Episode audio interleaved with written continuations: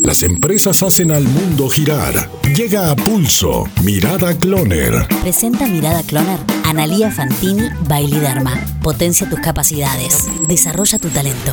La esperanza del turismo sanitario. Mientras el gobierno nacional festeja las 10 millones de vacunas en el país como si la pandemia hubiese terminado, la realidad es que faltan varios millones de dosis para acercarse a ese final. Médicos, docentes, adultos mayores son solo algunos de los que ya pudieron colocarse aunque sea una dosis de las pocas vacunas que tenemos en la Argentina. Sputnik, AstraZeneca, Sinopharm. Mientras tanto, privados, sindicatos, farmacéuticos y otros esperan comprar para seguir vacunando o para hacer legítimos negocios. Al mismo tiempo, comenzamos a ver cómo algunos países avanzan firmes hacia la finalización de la pandemia. Van dejando de lado el barbijo y ya tienen encuentros masivos al aire libre. En Estados Unidos ven más allá de su propio bienestar de salud. En las tierras del tío Sam quieren, necesitan recuperar todo un año de turismo perdido y por eso ya largaron con este nuevo concepto del turismo sanitario. En Miami, esa ciudad fetiche de todos los argentinos, se ofrecen vacunas gratis a quienes vayan alegremente a gastar su dinero en hoteles, entretenimiento y en compras. Justamente los argentinos, desde el bolsillo, encuentran la vuelta para viajar a la Florida a pesar de las restricciones que hay en nuestro país y saltar esa larga cola que tienen por delante para ser vacunados en la Argentina. Al final, es una cuestión matemática y nuestras autoridades no la quieren ver. Si permitieran la comercialización de los privados de las vacunas aquí en el país, quizás esos dólares que se van para Miami quedarían en la Argentina y mucho más baratos para esos turistas que corren tras las dosis